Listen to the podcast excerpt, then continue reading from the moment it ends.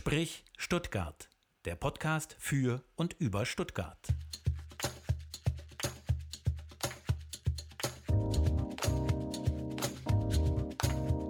Sprich Stuttgart. Heute zu Gast Timo Hildebrand. Sprich Stuttgart. Am Mikrofon Martin Hoffmann und Stefan Ferdinand.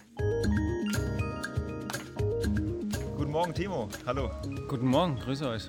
Heute äh, tolle Uhrzeit, muss ich sagen. 8.08 Uhr. Ich habe gerade auf deinem Handy gesehen, 8.08 Uhr. Ähm, ich glaube, ich auch was Besonderes. Ähm, und äh, deswegen, ich freue mich jetzt hier. Äh, tolles Wetter über den Ort, werden wir nachher noch mal ein bisschen sprechen.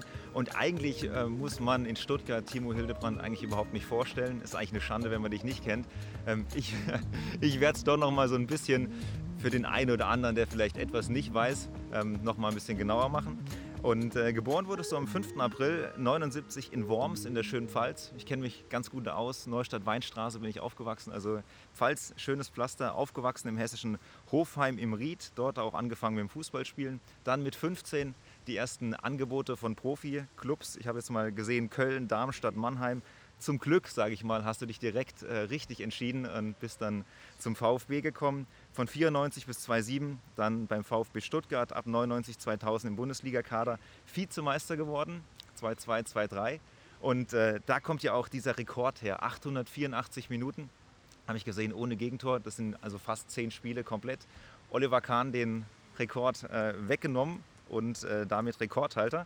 2006 beim Sommermärchen mit dabei, 2007 unvergessen, würde ich sagen, äh, deutscher Meister, wahrscheinlich das absolute Highlight. Und ähm, danach ging es nach Spanien, wieder zurück nach Ein- Deutschland. Ich habe gerade gedacht, du sagst, danach ging es bergab. Nee, nein. wenn, wenn du das so sagst. Ja. Oh, das merken wir uns für später, okay? Ich meine, also es ist natürlich auch schwierig nach sowas wie dem Sommermärchen und nach einem deutschen Meistertitel. Ja, Also so schnell ist man drin. ist man ja auch Ah. sehr, sehr weit oben. Ähm, wie gesagt, äh, Spanien nicht bergab, sage ich jetzt. Nach Hoffenheim, Lissabon, Schalke, dann nach Frankfurt. Heute bist du 41 Jahre alt, hast viele Interessen, auch abseits vom Fußball. Und was bei dir alles so los ist, das werden wir heute Morgen, jetzt wahrscheinlich um 8.10 Uhr erfahren von dir. Das, das war jetzt eine gute Situation. Das fand ich ziemlich cool, weil ich dann gedacht habe, hm, wie kann ich jetzt äh, die Gesprächsatmosphäre dahin lenken, dass wir hier jetzt nicht zwei Stunden sozusagen äh, frostig da sitzen und schlecht gelaunt und so. Was Moderatoren alles so anstellen können. Ne? Also damit sind wir eigentlich beim Thema, warum es diesen Podcast überhaupt gibt. Das würde ich kurz erklären wollen, bevor wir anfangen, in den Talk einzusteigen.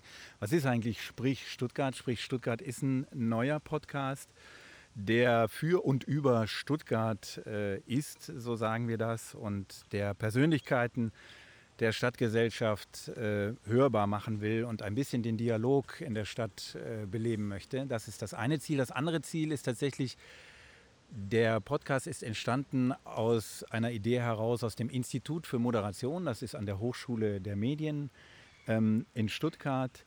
Und dort bilden wir Moderatorinnen und Moderatoren aus, unter anderem eben auch Martin Hoffmann, der das eben so Gelenk hier eingeführt hat. Ich habe es probiert, gelenkig. genau. Hat man zu mir, glaube ich, noch nie gesagt. Ja, das Wort kam mir gerade.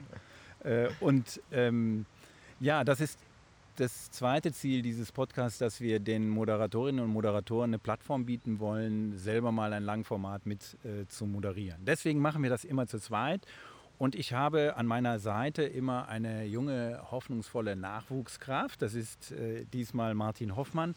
Martin Hoffmann hat viele Gesichter. Er ist freiberuflicher Moderator. Man kann ihn kaufen, darf ich das so sagen? Ja, ne? Leider ja. Ja, Käuflich. er ist, äh, er ist käuflich, genau. Ähm, er ist Videojournalist und er ist, das finde ich für Stuttgart ganz interessant, neuerdings ein Macher von einem Stuttgarter Wermut. Steinwild heißt er. Wir dürfen hier werben, was wir wollen. Wir kriegen kein Geld, wir sind nicht kommerziell. Ich kann auch andere Marken nennen. Also theoretisch kriege ich dann da Geld, muss ich sagen, weil das ist ja meine Firma. Deswegen. Genau. ist doch gut. Also das finde ich ziemlich interessant, diese verschiedenen Facetten. Eine Besonderheit dieses Podcasts ist, dass wir an einen Ort gehen, den sich unser Protagonist, unser Talkast aussucht. Der Feuersee in Stuttgart, der hat sich jetzt hier ein wenig ergeben. Ähm, und das führen wir ein hiermit. Sprich Stuttgart. Ortsbeschreibung. Haben wir was vergessen? Ja, wir haben was vergessen, ähm, weil Stefan, man muss sich ja auch noch vorstellen. Ach du liebe Güte. Ähm, Stefan Ferdinand ist natürlich auch noch dabei. Ähm, Professor an der Hochschule der Medien für Journalistik ähm, und Leiter vom Institut für Moderation und natürlich auch nochmal Sprich Stuttgart Erfinder. Und er ist so, man kann sagen, so der rote Faden, der sich durch alle Podcast-Folgen durchzieht, weil er immer dabei ist. Er ist so die Stimme, der rote Faden. Und äh, jetzt kommen wir zu der Kategorie, die wir gerade schon gehört haben. Also ja, die ist so richtig schön authentisch gerade, weil die Kehrmaschine direkt bei uns vorbeifährt. Soll ich mal versuchen, die Kehrmaschine nochmal mit dem Jingle ähm, zu verdrängen? Ich versuche das mal. Moment. Sprich Stuttgart. Ortsbeschreibung. Es klappt. oder, oder auch nicht. Also Ja. sie dreht gerade wieder um. Ähm, genau in unsere Richtung, ist egal. Timo, wir sind am Feuersee. Was ist der Feuersee für dich? Ähm, ist ein schöner Ort, um draußen zu sitzen, gerade mit der neuen Treppe, die ähm, hier saniert wurde, renoviert. Ähm, sieht man auch immer mehr Leute, die sich einfach ähm, gerne hier aufhalten. Und ähm, das ist immer auch ein Weg für mich, ähm, um nach Hause zu fahren. Also ich lebe in Botnang, im Stadtteil Botnang. Und wenn man eben in der Stadt ist und eben rausfährt, dann komme ich oft an dem Platz hier vorbei. Und der Feuersee ist auch ein bisschen Bezugspunkt, weil hier in der Nähe, kommen wir auch noch drauf, Stelp ist, oder? Ja, sozusagen um die Ecke. Ähm, die Hilfsorganisation, in der ich ähm, auch im Vorstand bin und ähm, versuche zu helfen. Wir sitzen äh, auch im Stuttgarter Westen, ja. Genau. Und die Ortsbeschreibung ist diesmal nicht nur wegen der Kehrmaschine interessant, sondern auch wegen der Uhrzeit, Martin. Auf jeden Fall. Also ähm, es ist äh, früh morgens und wir waren ja vorher hier, haben ein bisschen aufgebaut. Hier war unglaublich viel los, sind auch schon viele Leute sitzen geblieben und wir haben uns auch überlegt, ähm, sitzen geblieben, Quatsch, sind vorbeigelaufen. Wir, äh, wir sind sitzen geblieben und äh, wir haben uns auch gefragt, wahrscheinlich kommen viele vorbei, wenn sie dich sehen äh, und stellen vielleicht die eine oder andere Frage direkt an dich. Ähm, das müssen wir mal schauen. Momentan ist es eigentlich relativ ruhig. Aber wie würdest du das denn hier beschreiben? Also ähm, wenn du den, den Hörern einfach mal erklären müsstest, wie es hier gerade so ist. Also die Sonne ähm, ist noch sichtbar hinterm schönen Baum und ähm, ist eigentlich eine, echt eine ähm, schöne Atmosphäre, eine schöne urbane Atmosphäre. Ich habe noch nie morgens um 8 Uhr einen Podcast aufgenommen. Wir auch nicht. Ähm, von daher ja, macht Spaß hier rumzusitzen so früh. Ähm, ich habe mich auch gefragt im Vorfeld, ähm, warum draußen, warum Outdoor. Ähm, aber eine schöne neue Erfahrung. Für uns auch, eindeutig, eindeutig. Genau. Und wir sprechen über Stuttgart, über den Feuersee und über andere Sachen. Und das ist die zweite Kategorie in unserem Podcast. Und wir verdrängen wieder die Kehrmaschine hiermit. Sprich Stuttgart. Fragebogen. Ja, wir haben einen Fragebogen. Genau, beim Fragebogen haben wir natürlich viele Stuttgart-spezifische Fragen irgendwie nochmal so ein bisschen eingebaut. Und äh, die erste Frage ist eigentlich, du bist lange unterwegs und als Fußballprofi ist es ja auch oft so gewesen, dass du natürlich irgendwie weltweit unterwegs warst. Ähm, du kommst aber wieder nach Stuttgart zurück und dann siehst du den, den Fernsehturm ähm, und fährst du langsam wieder in Stuttgart rein. Was, was passiert da bei dir? Was, was hast du da gefühlt? Es ist schon Heimat für mich. Also wie- du ja schon mich vorgestellt hast, ich komme nicht von hier, aber das ist meine zweite Heimat. Hier fühle ich mich wohl und ich darf zum Glück ähm, von meinem Haus ähm, habe ich den Blick auf den, auf den Fernsehturm und egal wo ich war in der Welt ähm, und ich wieder nach Deutschland oder beziehungsweise nach Stuttgart komme, fühle ich mich immer wohl und ähm, bin gerne hier. Heimat sagst du, das finde ich einen interessanten Begriff, der ja auch so ein bisschen oft altmodisch äh, assoziiert wird. Heimat heißt für dich was? Was heißt das? Wo Familie ist, wo Freunde sind, wo, Ja, wo der. VfB ist, weiß nicht. Ähm, nee, hier ist mein soziales Umfeld und ähm, hier war ich eigentlich fast die längste Zeit, außer in meinem Heimatort.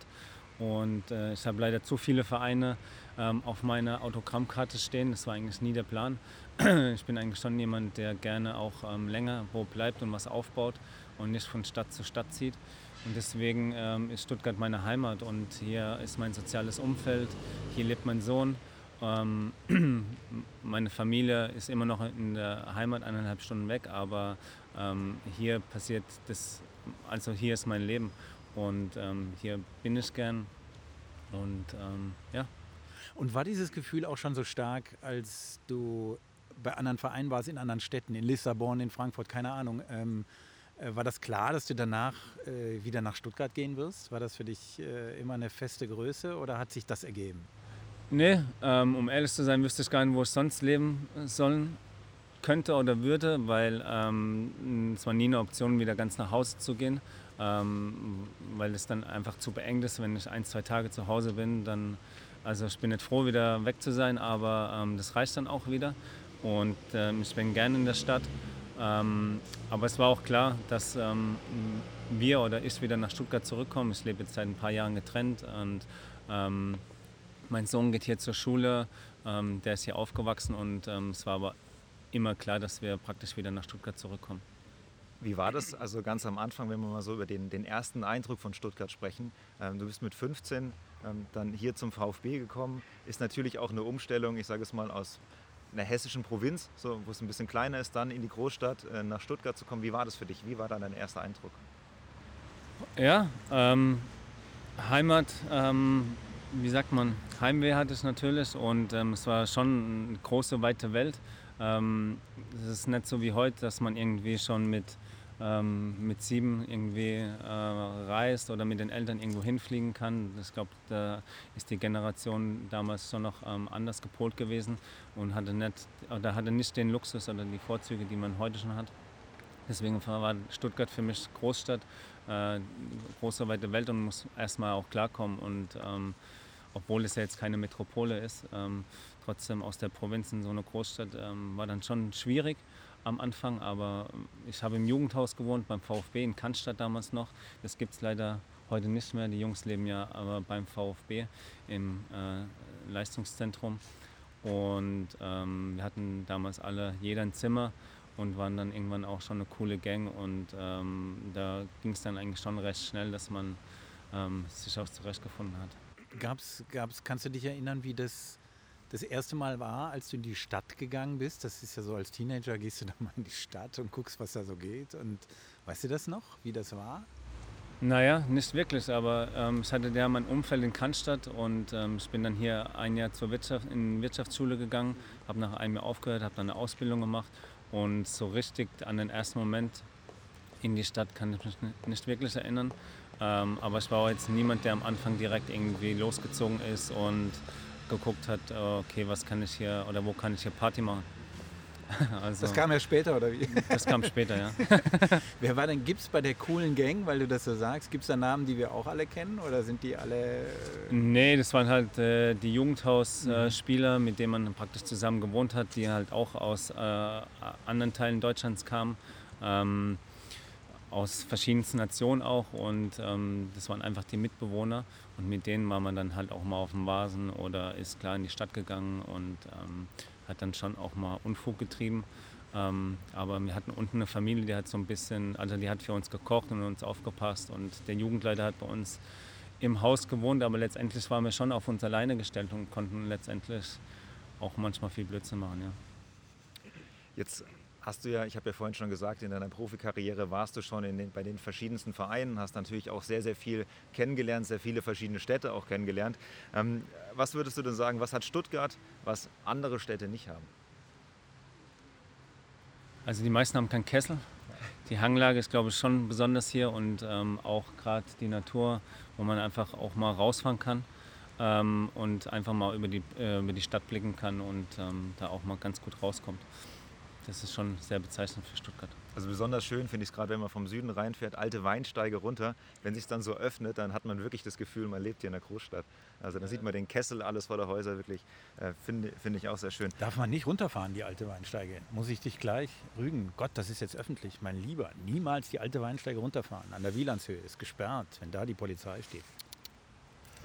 ja, ich sage es mal. Musst du annehmen vom alten Hasen. Ja, ich wohne da in der Nähe, deswegen bin ich betroffen und jeder, der da vorbeifährt, nervt mich. Also ich würde sagen, ich bin Fahrradfahrer, deswegen. Okay, aber du bist niemand, der am, am, Fenster hängt und dann die ganze Zeit und dann so ausschreibt. Ja, ja. Genau, so der, Block, der Blockwart. Nein, ich glaube, wenn ich das nächste Mal runterfahre, schaue ich mal, ob der Stefan da nicht doch irgendwo, irgendwo ist. Wo würdest okay. du denn sagen, ähm, das waren jetzt die schönen Seiten von Stuttgart, aber wo ist Stuttgart einfach zum Davonlaufen? Also was können wir hier eigentlich gar nicht? Was wir nicht können, mhm. ist Wasser. Also okay. äh, es fehlt absolut an Wasser hier in Stuttgart und ähm, so langsam kommt ein bisschen Bewegung, auch durch die äh, Frieders Pier, ähm, die unten ein Schiff haben und eine coole Location geschaffen haben, wo man auch mal so ein bisschen Wasserfeeling erlebt, aber ein See, ähm, Wasser generell fehlt in Stuttgart und ähm, wenn man dann mal an Bodensee fährt oder auch ähm, nach Gmünd oder sonst irgendwo, Heilbronn, ähm, das glaube ich vermissen die Leute hier in Stuttgart. Deswegen glaube ich, ist auch diese Location jetzt hier für uns, wir haben das ja vorhin, als wir hier aufgebaut haben, haben gesagt, wie schön das ist, dass man Wasser hat. Ja? Also den Feuersee mit dieser Fontäne dran und äh, diese Stufen, du hast das ja gesagt, also das macht ja, das ist schon sehr charmant. Ja, die Leute zieht schon immer an, an mhm. In die Natur, ans Wasser und äh, ich merke das immer selbst, ähm, jetzt gerade, weil ich auch direkt am Wald wohne, am Schloss Solitude, ähm, am Wochenende ist da immer voll egal auch wie das Wetter ist. Klar, bei schönem Wetter ist da kaum noch ein Parkplatz zu finden. Und man merkt schon, dass die Menschen, in der, die in der Stadt leben, am Wochenende zumindest oder auch nach Feierabend die Natur suchen und da gehört eben auch Wasser dazu. Und ich glaube, ähm, ich habe das oft auch in Konstanz zum Beispiel erlebt. Da hat ein, ein Freund jahrelang gelebt. Ähm, man setzt sich einfach mit einem Bier ans Wasser und quatscht. Das ist eine ganz andere Atmosphäre, als wenn man jetzt irgendwo im Café sitzt. Meine, Bärenseen sind ja auch so ein Beispiel. Also ja, sobald irgendwie nur Sonne da ist, dann äh, sind die Parkplätze alle, alle dicht. Genau. Und man kann mal, ich habe gesehen äh, auf deinem Instagram-Account, du hast Wasser versucht äh, zu bezwingen mit einem Stand-Up-Paddling. äh, Brett und das ging ganz gut, oder? Ja, das ist auch, äh, das war in Bittigheim ähm, mhm. und ähm, an der Enz, ne? Fein, ja, genau. Ja. Und nee, es war cool. Ähm, ich war da mit meinem Sohn und einem Freund und es hat mega Spaß gemacht. Es ist, ich, ich dachte ehrlich gesagt, es ist schwerer. Ich habe es auch ausprobiert. Ich habe gedacht, man fällt sofort rein, aber das tut man eigentlich gar nicht, oder? Also es ist relativ. Ja, je nachdem, welches Brett man hat, aber ähm, es geht schon. Ich, Ach, nein, ich hatte wahrscheinlich das für die Senioren oder so. Ja, so die extra einfach. Ganz groß, extra ganz breit einfach. und sowas, ne? Das ist dann. so genau. Ja, wenn wir wieder zurück so ein bisschen zu den, zu den Stuttgart-Fragen kommen, mit wem würdest du in Stuttgart gerne mal ins Gespräch kommen? Also bei welcher Person würdest du sagen, okay, mit der würde ich gerne mal reden hier? In Stuttgart? Mhm ähm, mit dem OB. Ähm, Warum? Die, ja, weil ich glaube, dann kriegt man einfach noch einen tieferen Einblick oder was, es, was sie sich gedacht haben, warum jetzt überall 40 ist zum Beispiel. Ich glaube, das ist eine ganz gute Frage, die man ihm stellen kann. Ähm, die nervt dich. Oder also, nein, warum auf dich. der Theodor-Heuss-Straße nur noch einspurig ist und man die Fahrradwege ausbaut. Ähm, was grundsätzlich gut ist, ähm, aber glaube ich viele Stuttgarter nervt. Und ich glaube einfach, dass man so einen tieferen Einblick bekommen würde, ähm, ja, was Stadtplanung angeht oder wie Entscheidungen getroffen werden. Ich glaube, das ist ganz interessant. Höre ich daraus, dass 40 für dich zu langsam ist? Oder? Ähm, Weil eigentlich fährt man doch, ich meine, de facto in normalen Uhrzeiten fährt man ja gar nicht schneller, oder? Also ja, das ist ja das Gute, ich fahre nie zu den Hauptverkehrszeiten oder selten. Ah, okay. eigentlich selten im Stau. Und ähm, ich finde es schon ein bisschen zu, ja, zu langsam, weil wenn man dann mal 50 fährt, was jetzt auch nicht ähm, die Welt ist, oder auch mal 60, und du wirst geblitzt oder angehalten, dann bist du irgendwie gleich, hast vielleicht gleich einen Punkt und wirst als Raser ähm, tituliert was überhaupt de facto gar nicht der Fall ist. Aber wäre es nicht klasse, wenn wir mehr Radfahrer jetzt in der Stadt hätten und einfach äh, auch das Klima in der Stadt dadurch insgesamt besser würde? Also das ist ja eigentlich der, der Sinn dieser Spur, dass man einfach schneller für die, äh, für die Radfahrer, dass die schneller durchkommen. Das stimmt, aber ich mhm. weiß nicht, ähm, wie praktikabel es halt in mhm. Stuttgart ist, wegen der Topografie. Und ähm, ich weiß nicht, ob Stuttgart jemals so eine Fahrradstadt wird wie Freiburg oder Hamburg oder Berlin. Ähm, da sind hunderte von Fahrrad oder hunderte von Fahrradfahrer unterwegs. Und wenn ich jetzt auf der Theo mal doch morgens entlang fahre mit dem Auto, dann sehe ich vielleicht mal einen Fahrradfahrer. Also ich weiß nicht, ähm, ob das jemals ähm, Stuttgart hergibt. Vielleicht ist da die Kombination einfach mit dem öffentlichen Nahverkehr, ähm, mit dem normalen Straßenverkehr und mit Fahrradfahrern. Vielleicht muss das alles einfach ein bisschen ausgewogener werden und dann vielleicht doch ein öffentlicher Nahverkehr. Äh, ich finde es ja grundsätzlich gut. Ähm, äh, das zeigt jetzt auch gerade ähm, die Lage, in der wir sind, die Pandemie. Ähm, ich habe mir auch ein E-Bike gekauft, um äh, noch mehr Fahrrad zu fahren. Und egal in welchem Fahrradladen ich war, alles ausverkauft. Also das hat es dann schon ähm, forciert auch. Die Leute wollen raus, die, wollen, die Leute wollen sich dann auch bewegen. Ähm, aber trotzdem glaube ich, ist ein guter Mittelweg ähm, relativ wichtig, weil Stuttgart ist einfach mal eine Autostadt auch.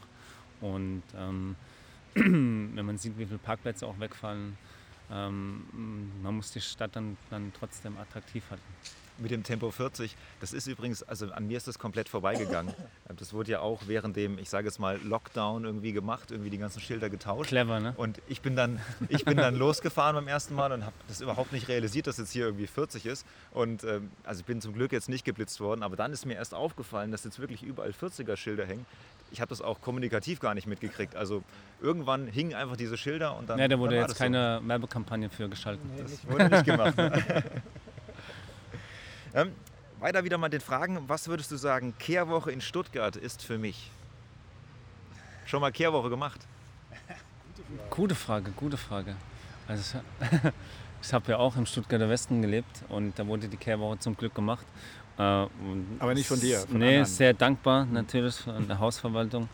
ähm, ja, Standard würde ich sagen, fällt mir spontan ein. Das gehört irgendwie wie Maultaschen und Spätzle dazu und ähm, geht zum Glück an mir vorüber. Wie war das, war das früher, als du noch in, in Cannstatt warst? Musstet ihr da auch als Jugendspieler da auch nochmal für Ordnung sorgen so ein bisschen? Also so eine Kehrwoche Light? oder? Ja, man musste schon sein ähm, Zimmer schon sauber halten, aber da wurde uns schon auch geholfen. Mhm. Was würdest du sagen, ähm, strahlt von Stuttgart in die Welt hinaus? Also was, was können wir hier in Stuttgart besonders gut, was sich vielleicht andere auch abgucken können oder auch abgucken sollten?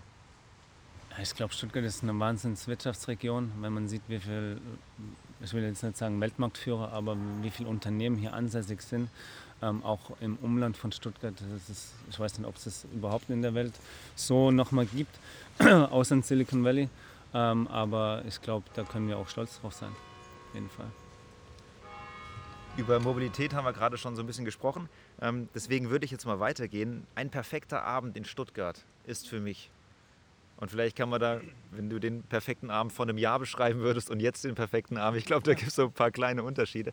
Aber wie sieht ein perfekter Abend Ich glaube gar nicht, aus? dass er so unterschiedlich ist. Ähm, ein perfekter Abend ist mit draußen, äh, mit Freunden draußen zu sitzen, zum Beispiel jetzt hier am Feuersee, ähm, zu lachen und einfach Spaß zu haben. Also da gehört gar nicht ähm, so viel dazu.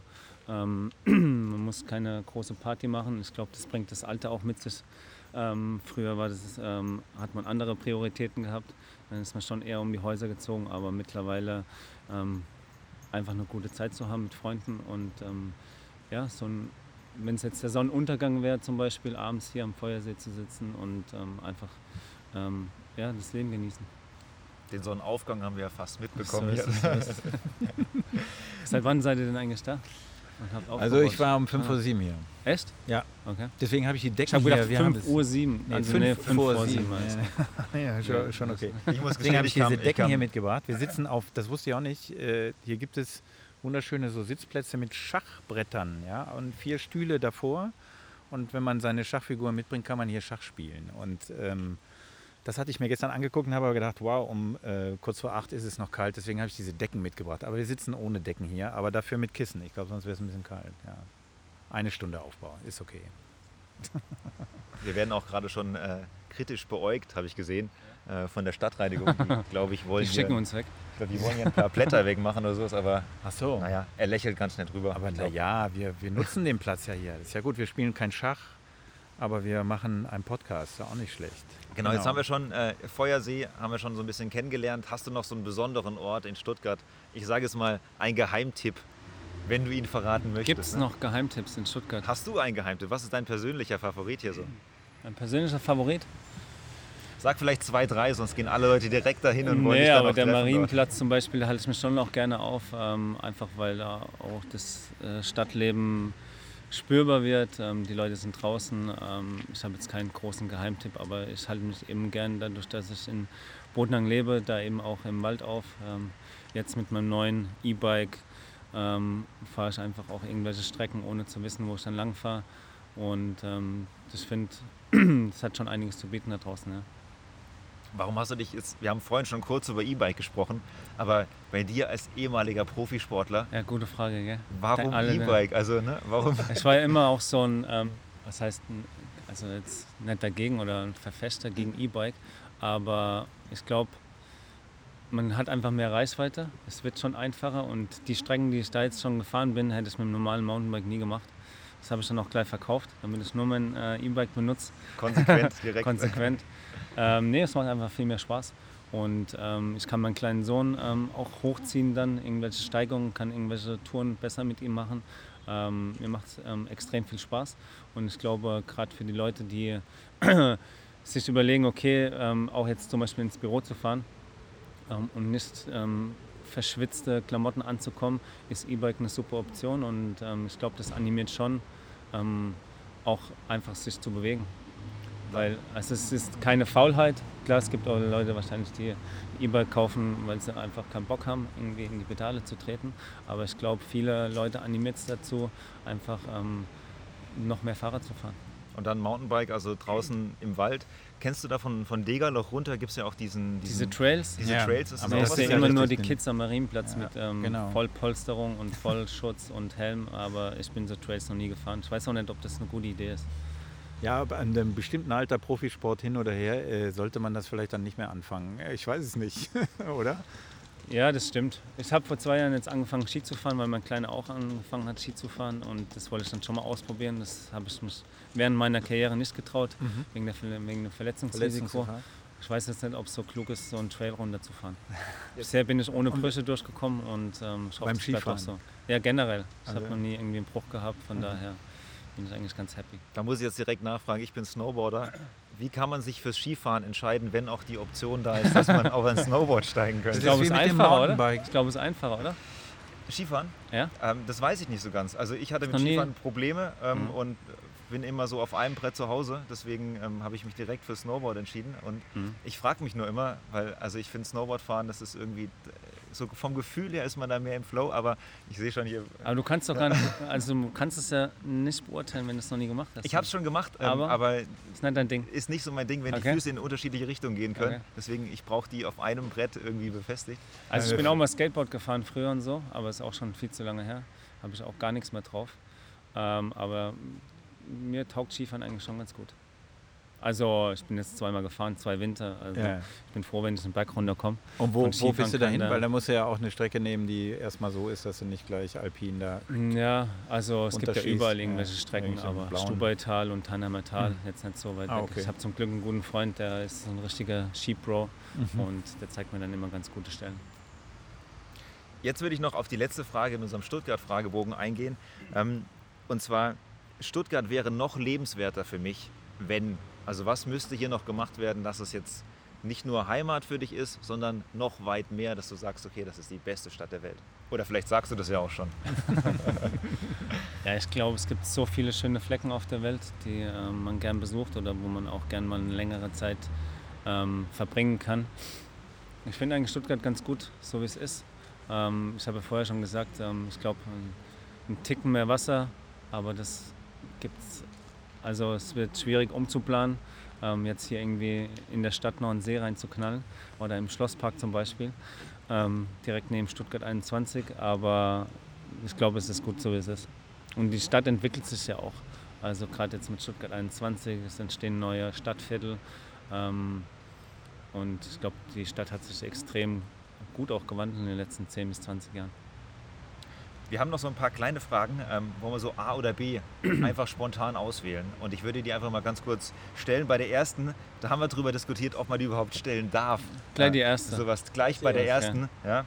Ähm, aber du kannst dich jetzt, du bist jetzt ja nicht mehr unter Vertrag, sage ich mal. Deswegen kannst du auch ganz frei antworten. VfB oder Kickers? Ist ja klar, oder? Kickers, habe ich mir gedacht. Ja. Ähm, genau. Oper oder Ballett? Gar nichts. Kessel oder Halbhöhe? Wenn dann Ballett. Also, wenn, dann Ballett. Ballett. Okay. Wenn dann Ballett. Kessel oder Halbhöhe? Äh, Halbhöhe. Wagenhallen oder Staatstheater? Wagenhallen. Daimler oder Porsche? Daimler. Es wäre auch beides okay. ja, es ist auch beides gut. Also, aber ich bin Daimler-Fahrer. Brauhaus oder Besen? Mm, Besen. Zacke oder Seilbahn? Zacke. Maultaschen oder Spätzle? Äh, beides ist gut. Beides. Wochenmarkt oder Supermarkt? Eigentlich würde ich öfters gerne auf den Wochenmarkt gehen, aber ich bin eigentlich ein typischer Supermarkteinkäufer. Das war A oder B. Damit können wir eigentlich ja. zu unserer nächsten Rubrik in Sprich Stuttgart kommen, in unserem Podcast mit Timo Hildebrand. Und diese Rubrik geht so. Sprich Stuttgart. Best Buddy. So, jetzt, dran, jetzt genau. sagen wir schon. Jetzt ist er dran. Best Sorry, Buddy. reingekrätscht. Best, Best Buddy ist angesagt ist bei uns. Äh, das ist die neue Kategorie. Und ähm, Best Buddy läuft bei uns normalerweise etwas anders ab. Das heißt, wir treffen uns mit dem besten Freund, mit der besten Freundin eigentlich im Vorfeld und spielen dann während der Aufzeichnung das Interview ab und warten so ein bisschen auf Reaktionen. Heute machen wir das alles ein bisschen anders. Heute ist nämlich der Best Buddy live mit dabei, Serkan Ehren. Hallo, guten Morgen, Serkan. Serkan, du bist äh, Best Buddy äh, von Timo. Ähm, du bist aber auch Gründer und Vorsitzender von Stelp und das passt auch alles so ein bisschen zusammen. Kannst du dich mal ganz kurz vorstellen, wer dich vielleicht noch nicht kennt und äh, auch noch gleich sagen, was ist denn Stelp? Äh, genau, ich bin Serkan, bin 36 Jahre alt, mittlerweile schon seit äh, knapp 15 Jahren in Stuttgart. Äh, bin aus dem, aus dem Schwarzwald hergezogen mit einem kleinen Zwischenstopp.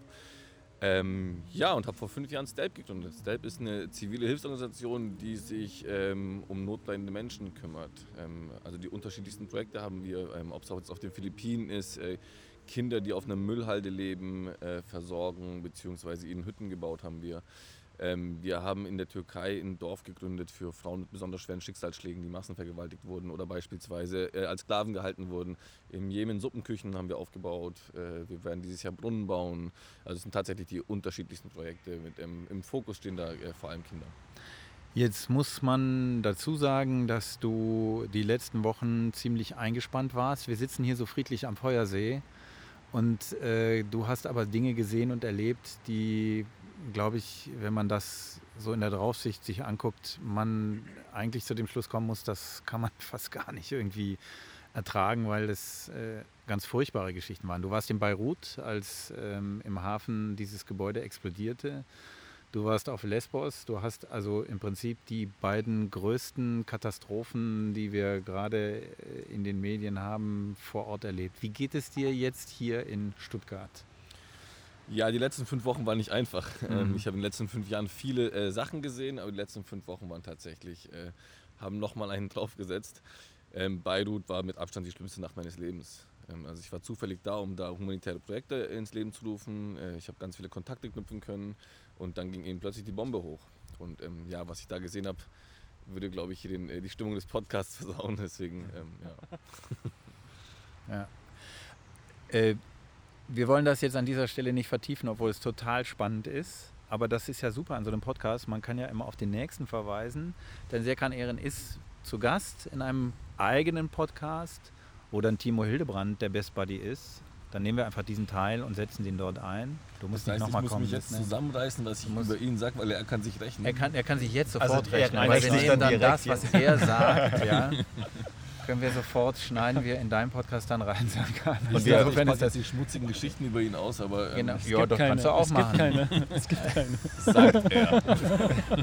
wir okay. piepsen auch nichts weg, also deswegen. Äh Nein, ich wollte es nur erklären, weil das ist, das ist ja so dramatisch, dass wenn man da jetzt nicht drüber redet, man denkt, hey, sag mal, haben die eigentlich noch irgendwie einen an der Waffel und äh, das will man doch wissen. Wir wollen das auch wissen und wir nehmen uns dafür mal richtig viel Zeit. Aber Sehr jetzt gerne. nicht, jetzt geht es um Timo Hildebrand.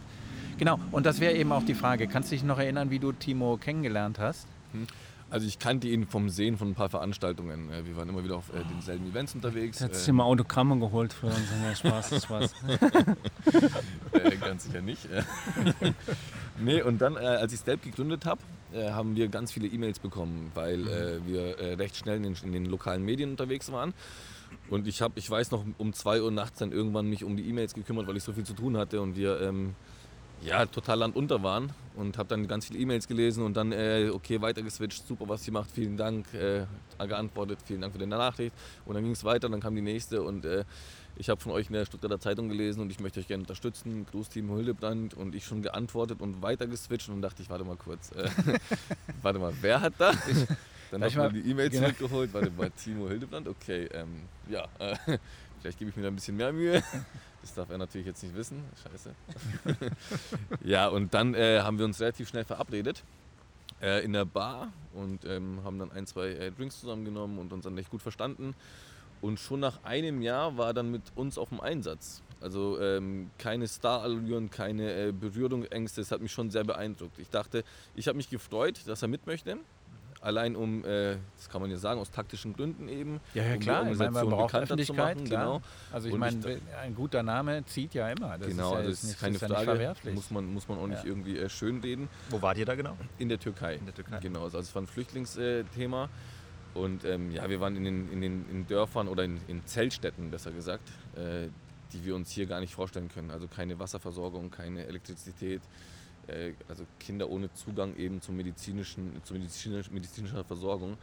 Ähm, also es war so, keine Ahnung, so das absolute Elend einfach. Und ja, ähm, ich dachte eben, wir machen ein paar Fotos, ein paar Interviews vor Ort und äh, schön, äh, vielen Dank Timo und das hätte uns auch gereicht. Aber nee, wie gesagt, keine, keine Berührungsängste, keine Starallüren gehabt, hat von morgens bis abends mit angepackt. Also alles, was der normale freiwillige Helfer gemacht hat, hat er auch gemacht und hat dann schon schwer beeindruckt. Und nach einem halben Jahr hat er dann sich tatsächlich auch entschieden, also er hat lange überlegt, glaube ich, eine eigene Stiftung zu gründen. Und dann eben aber sich gesagt, dass er eben das Rad nicht neu erfinden muss, dass, bei ihm, äh, dass ihm bei uns alles gefällt und dass er eben sich mehr engagieren möchte. Und dann habe ich ihm das Angebot gemacht, bei uns im Vorstand äh, anzufangen. Und seitdem ist er dabei. Und klar, keine Frage, natürlich wäre der Verein heute nicht in der Situation, in der er ist, wenn Timo nicht gewesen wäre.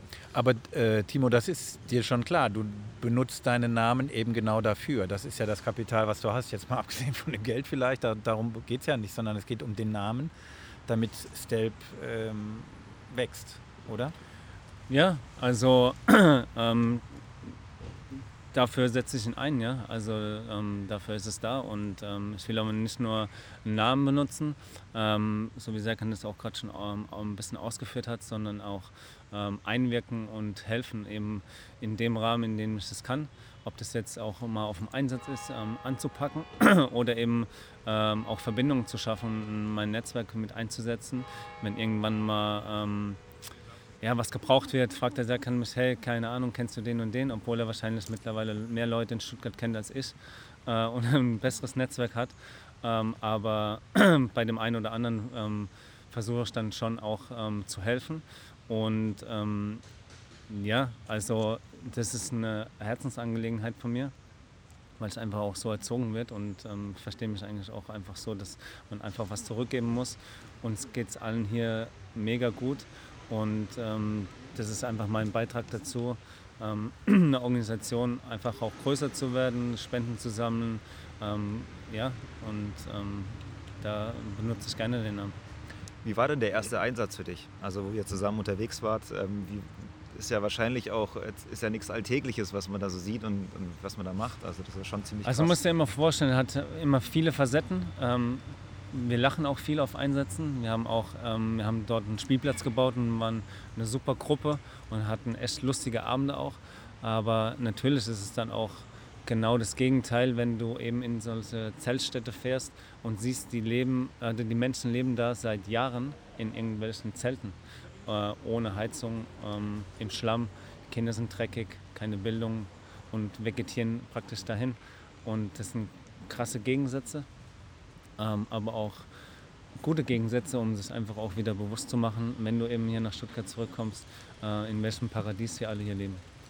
Serkan, ähm, ich will das nicht zu, zu sehr strapazieren, aber schweißt das auch so ein bisschen zusammen? Also, ähm, weil du das so beschrieben hast, er hat seinen Namen dann eingesetzt und plötzlich hast du gemerkt, er engagiert sich ja richtig, ja? Also er meint das ernst. Ist das dann äh, so eine Grundlage für so eine Freundschaft? Ja, total. Also das, was wir jetzt in den letzten fünf Jahren zusammen erlebt haben, ähm, habe ich mit wenigen Freunden auch erlebt. Also mit wenigen Freunden, die ich seit 20 Jahren kenne. Ich war mit Timo auf drei verschiedenen Kontinenten Kennen wir uns schon unterwegs. so lange. Oh Mann, ey. Ja, leider, sage ich, denke ich mir manchmal. Jetzt zum Beispiel.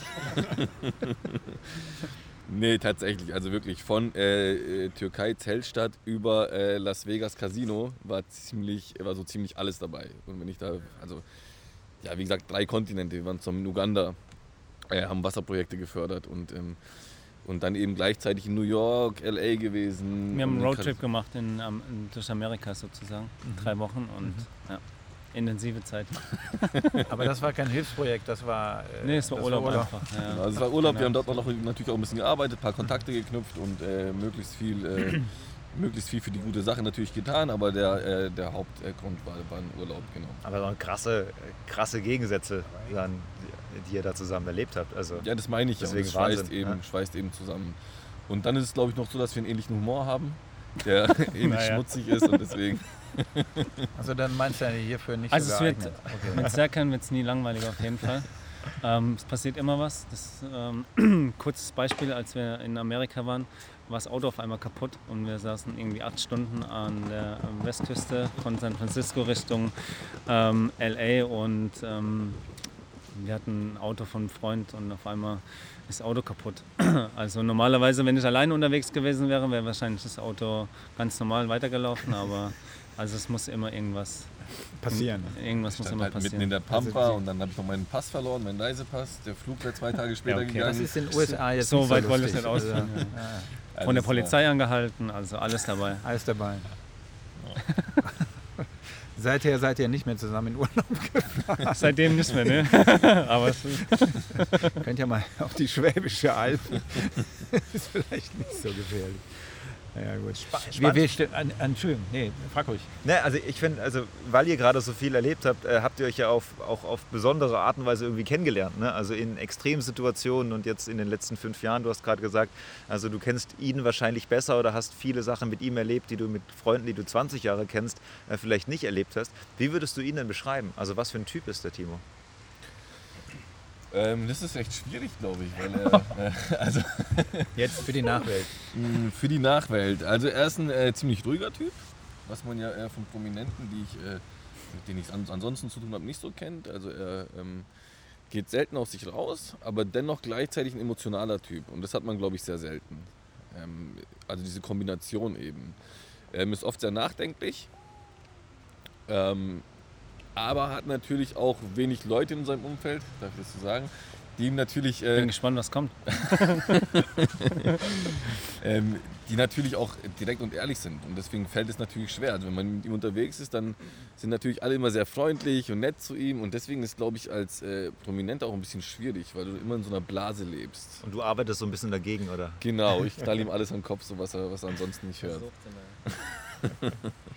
Also es ist interessant. Trifft das, Timo? Ihr könnt ein bisschen näher ans Mikro rücken, dann hören wir euch besser. Okay. Genau.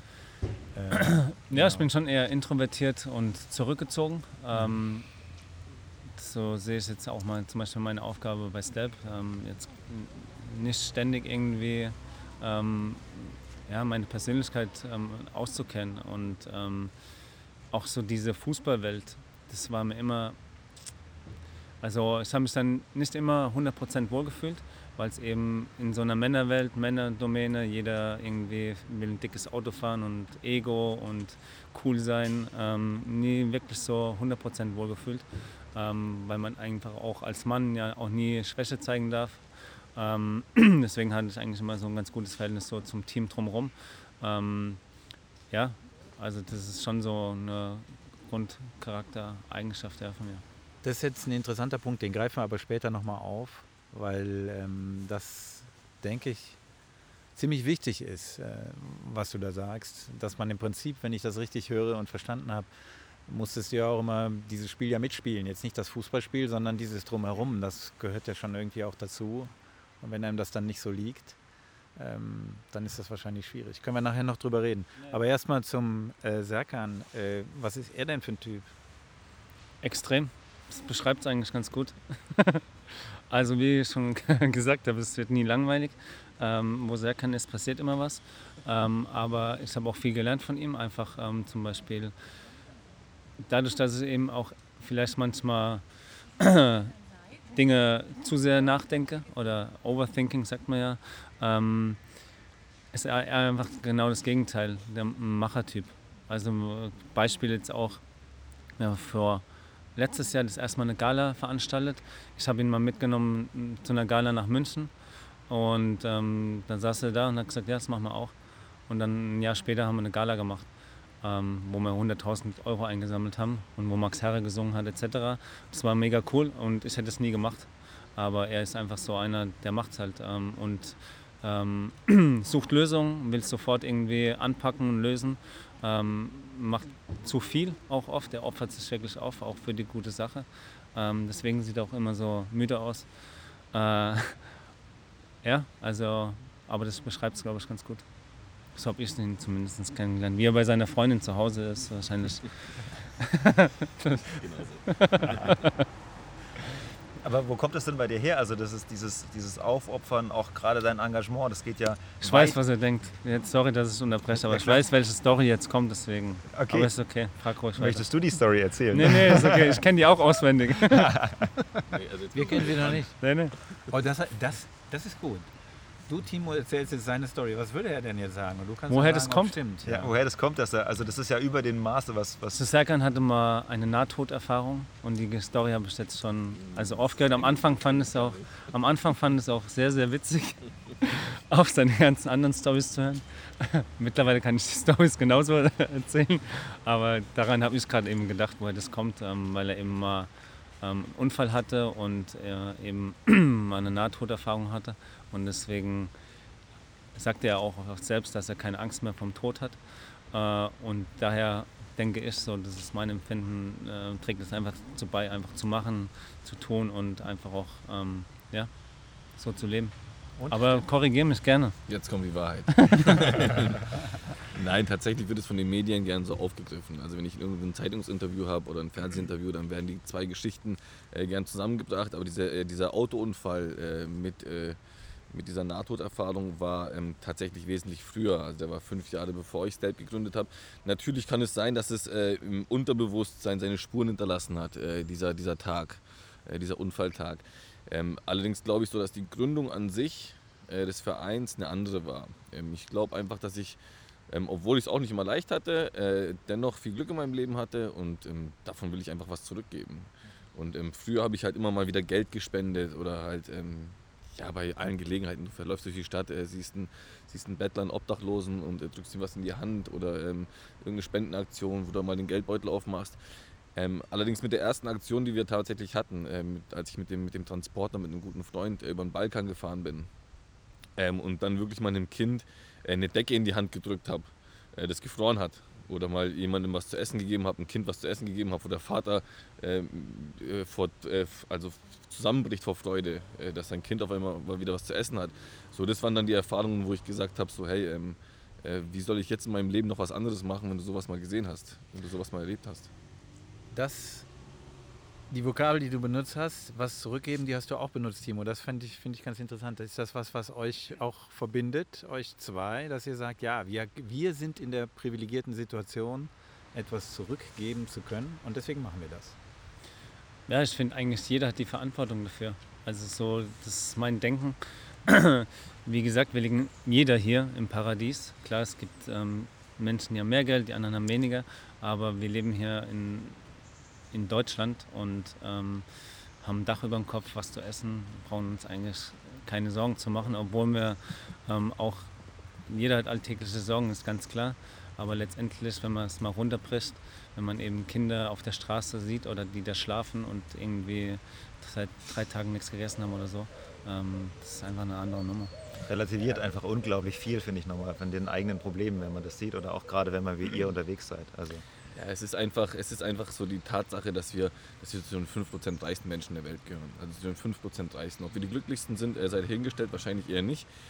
Allerdings, ähm, das, sind, äh, das ist der Satz, den ich immer wieder wiederhole, oder die, das Thema, das ich immer wieder wiederhole.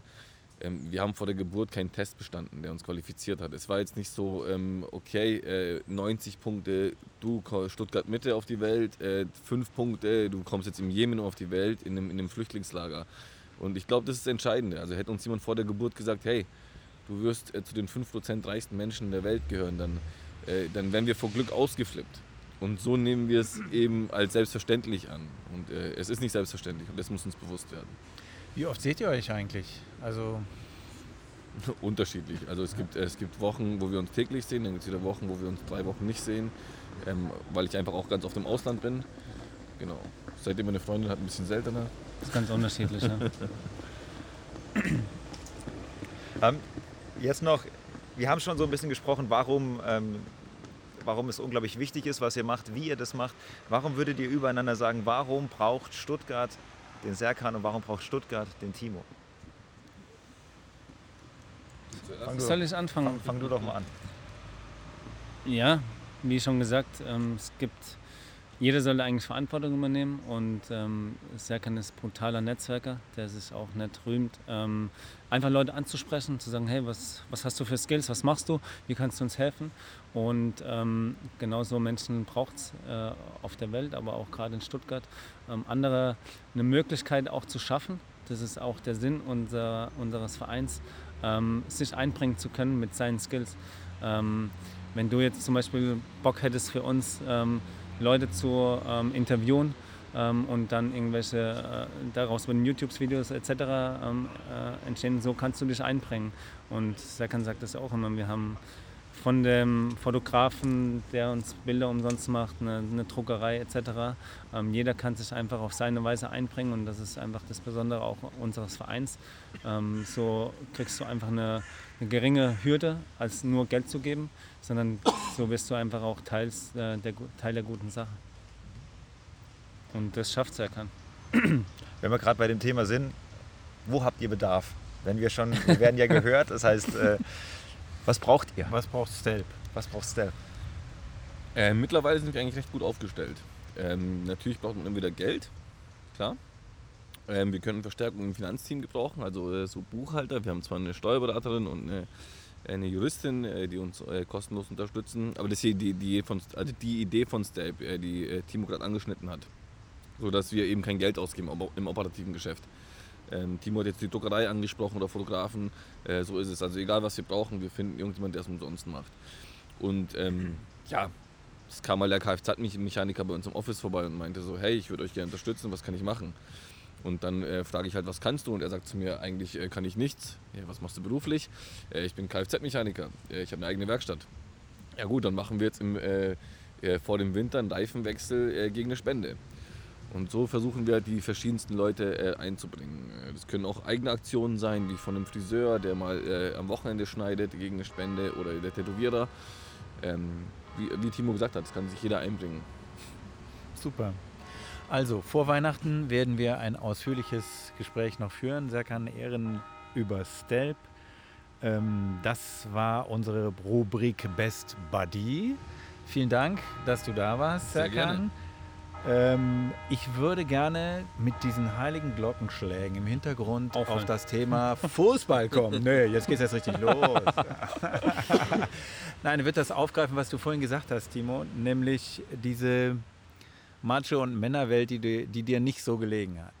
Ähm, ich weiß nicht, du hast sicherlich diesen ähm, Artikel von ähm, André Schürle gelesen im Spiegel, der diese Welt und auch den Druck, den er gespürt hat, äh, ja sehr eindrücklich beschrieben hat und dass ihn das sehr belastet hat. Hattest du solche Momente auch? Gab es das? Und äh, ja, gut, frage ich erstmal so rum. Ich glaube, es hat jeder, also der sich im Leistungsbereich ähm, aufhält, gerade im Fußball. Im Fußball ist ja die Sache, okay, du musst eigentlich jede Woche liefern, äh, Leistung abliefern und wenn die gut ist, ist alles äh, okay. Und wenn die eben schlecht ist, dann kommt eben der nächste oder du wirst irgendwann aussortiert. Oder es kommt ein Trainer, dem gefällt deine Nase nicht oder der Verein hat andere Ideen ähm, und wirst auch mal ganz schnell weggeschoben. Oder jetzt auch in meinem Fall, äh, du bist mal vereinslos, obwohl du, wie du gesagt hast, ähm, vorher, ja, eigentlich ganz oben warst. Ähm, damit muss man schon erstmal auch klarkommen. Und wie kommt man dann klar? Gute Frage. Ähm, ja, also ich glaube, dass es eben wichtig ist, einfach auch weiterzumachen, ähm, die Situation für sich ähm, zu erkennen, zu analysieren. Ähm, es, ich hatte nie irgendwie ein Geheimrezept, wo mir geholfen hat, okay, ähm, ich stehe die Situation durch. Klar helfen ähm, Freunde, Familie, helfen ein ähm, oder auch Psychologen, mit denen man mal redet, über einen gewissen Zeitraum einem auch hilft. Aber letztendlich ähm, ist es eine Charaktersache, ob du eben dem Druck standhältst, ähm, dich wohlfühlst in dieser Welt oder im Grunde geht es ja um das Spiel Fußball und es gibt viele ähm, Leute eben auch wie André Schöle, die mit dem ganzen Drumherum ähm, nicht d'accord sind. Ähm, ja, aber letztendlich geht's, äh, gehört es auch mit dazu und ähm, entweder du stemmst es oder fällst halt hinten runter. Hast du dir auch mal, also wie, wie Schürle auch jetzt ähm, Gedanken gemacht, einfach wirklich extrem früh deine Karriere auch zu beenden. Also er ist ja 29 und hat, hat dann gesagt, ähm, er hört auf, er möchte nicht mehr. Ähm, gab es bei dir mal die Situation oder den Moment, wo du gesagt hast, okay, eigentlich reicht es auch, ich, ich möchte eigentlich gar nicht mehr? Ähm, ja, also es hat schon eine Extremsituation auch ohne Verein. Ähm, wenn du einfach irgendwie das Spiel liebst auch, das, deine Leidenschaft ähm, nachgehen willst und auf einmal auf irgendwelchen Dorfplätzen alleine ähm, trainierst, ohne Perspektive jetzt ähm, und ohne Zukunft zu wissen, okay, kriege ich überhaupt nochmal einen Verein. Ähm, es ist schon mega hart, ähm, aber ich habe jetzt nie daran gedacht, dann aufzuhören. Das war dann die, die, die Liebe zum Fußball immer noch immer noch größer als, ich sage es mal, der Druck, der von außen kam? Ja, damals war ich ja relativ alleine. Ähm, hatte da eben meinen kleinen Umkreis ähm, an Leuten, einen Torwarttrainer aus Karlsruhe, der mittlerweile in, in Hamburg ist, der sich, ähm, den ich äh, kennengelernt habe, als ich bei den Kickers mal mittrainieren durfte und habe dann alleine da eben auf dem Dorf trainiert. Äh, aber die Liebe zu, zum Spiel war einfach größer als jetzt zu sagen, okay, ich höre auf. Ähm, was auch extrem war, ich hatte dann ja auch schon auch Angebote aus dem Ausland und bin dann auch hin und habe aber für mich gefühlt auch vielleicht jetzt durch die negativen Auslandserfahrungen, die ich eben vorher schon gemacht habe, nee, das will ich nicht und habe dann auch abgesagt und das ist schon hart, obwohl du weißt, okay, du kannst wieder in eine Mannschaft kommen, ähm, kannst wieder Fußball spielen, hast eine Struktur und dann sich dann trotzdem dafür zu entscheiden, äh, nee, will ich nicht und dann doch wieder aufs Dorf zu gehen und alleine weiter zu trainieren, war dann schon immer, waren harte Momente, klar. Wann war das? Weißt du es noch? Ähm, das war vor, äh, wann war das? Äh, das war nach Lissabon. Mhm. Ähm, ja, kann ich dir gar nicht sagen, da bin ich immer ganz schlecht. Aber, ja, nee, aber nach ähm, Lissabon, also dass man nur so eine Vorstellung hat. Ja, und ja, auch, auch sagen, nach Hoffenheim, nach meiner, das okay. war ja zweimal ja. über ein paar Monate und ähm, ja. War das ein Fehler vom VfB wegzugehen für dich? Haben mich viele gefragt. Ja, frage ich ähm, auch. äh, ist immer, ja klar, ähm, kann man so sehen. Es hätte meine ganze Karriere eigentlich auch hier sein können oder bleiben können. Aber ich war schon immer auch jemand, der einfach mehr erreichen wollte. Und ich glaube, ich war einfach zur falschen Zeit beim falschen Verein danach und habe einfach da die falsche Entscheidung getroffen. Ähm, ich finde das auch immer, es ist natürlich ein bisschen Wohlfall. Eben, man ja, kann im Nachhinein sagen, oh, wärst du doch beim VfB geblieben. Ähm, also weißt du, ja so ein Wechsel, ja. je nachdem, in welche Phase du des Vereins kommst. Ja. Ich hätte auch zum Beispiel hätte ich nach Hoffenheim zum anderen deutschen Verein gehen können. Die sind danach zweimal Meister geworden, Champions League. Es kommt ja dann immer auch darauf an, in welche, in Phase, welche Phase, kommst du. Mhm. Ich bin nach Hoffenheim gegangen, da waren die Erste. Ähm, äh, super Projekt, sind gerade aufgestiegen und so. Und danach kam eine Phase in Hoffenheim, eine Findungsphase. Mhm okay, wir hatten verletzte Spieler, der eine kriegt eine rote Karte, das Management überwirft sich, dann ist es halt immer auch schwierig für einen selbst. Ja. Ähm, es kommt halt immer darauf an, in welcher ja, Phase. Deswegen ist diese, ist diese Frage auch eigentlich ziemlich eigentlich blödsinnig, weil äh, man bestraft sozusagen die Risikobereitschaft. Ja? Also ähm, jeder möchte ja versuchen, weiterzukommen, was zu machen. Das hast du ja auch gemacht. Äh, ich glaube, wenn es in Stuttgart geblieben wäre, hätte ich mich immer gefragt, okay, ähm, warum hast du es nicht mal versucht? Und auch ähm, was anderes kenn kennengelernt. Ähm, ich wollte auch meinen Horizont erweitern, ähm, eine neue Sprache erlernt. Ja, klar. Ähm, Serkan hat das Bedürfnis, was zu sagen. Ja, also ich, ich, kenne, ich kenne mittlerweile auch, mittlerweile auch alte Freunde von ihm. Und äh, was ich sehr spannend finde, ist, dass viele alte Freunde von ihm sagen, dass sie ihn menschlich weitergebracht hat. Weil er eben in dieser Stuttgarter Blase war und alle haben ihn hier geliebt und plötzlich in einem neuen Verein in, in Spanien. Und äh, da musste er sich erstmal durchkämpfen und das hat ihn menschlich äh, sehr weit nach vorne gebracht. Das höre ich immer wieder von Familie und Freunden.